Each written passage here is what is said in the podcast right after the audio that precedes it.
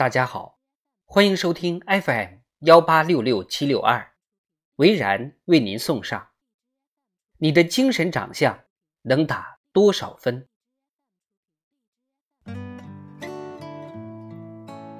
单位要组织一场球赛，由我负责安排球场。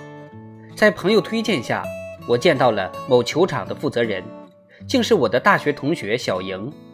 我惊讶于她的气质，像换了一个人。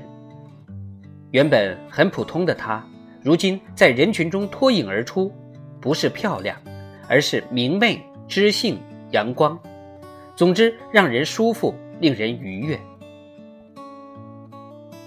小莹告诉我，刚毕业那几年，她很自卑。有一次去面试，面试官直接对她说：“我们想找一个精神长相好的人。精神长相。”是一个人的言行举止及神态等散发出来的精神力量。好的精神长相，是神情有光，言行有分寸，心上有爱，待人有修为。那是一个人永不过时的强大资本与魅力。这种人真是魅力四射呀！小莹决定做这样的人。他给自己列下修炼计划。外形上做到清爽得体，每天留出固定的时间读书，做详细的读书笔记和抄录，每天四十分钟的静站，顺带冥想，两天一次的长跑健身，上语言和礼仪形体课程，尽量多笑，交谈讲究遣词用句，给自己录音频和视频研究优缺点，根据每天的交际效果做出调试。学一种乐器，以此了解音乐，享受音乐。相由心生，心中有梦想、有爱、有善良和美好，才能露出干净的笑容，才能有明亮的眼神。小莹经过一段时间对精神长相的修炼，各方面都比较突出。小莹以前结识的一位朋友创办了一家大型体育综合馆，邀请他去做销售。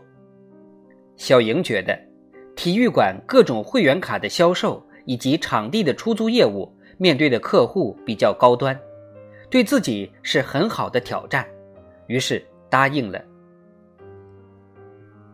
体育馆里的销售人员都是帅哥美女，小莹的外貌并不出众。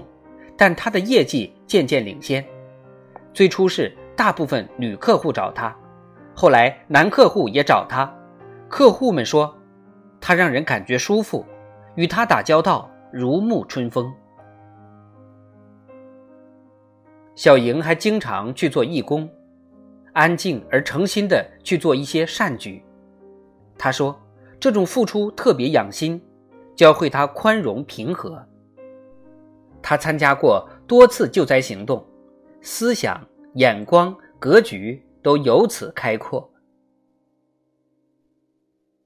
如今的小莹已是几家健身馆、球馆的负责人和合伙人，老公是很多女孩梦寐以求的精英男，而对方正是被他的精神长相以及背后的内涵所吸引。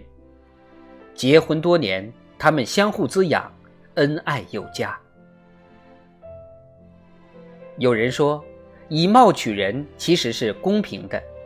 这个貌，就是一个人的精神长相，是他读过的书、走过的路、做过的事、处过的人事的综合投射，是他每一天每一时学习、工作经历的沉淀。好的精神长相，不惧时光岁月。所以，从此刻开始。用心打磨和呵护你的精神长相吧。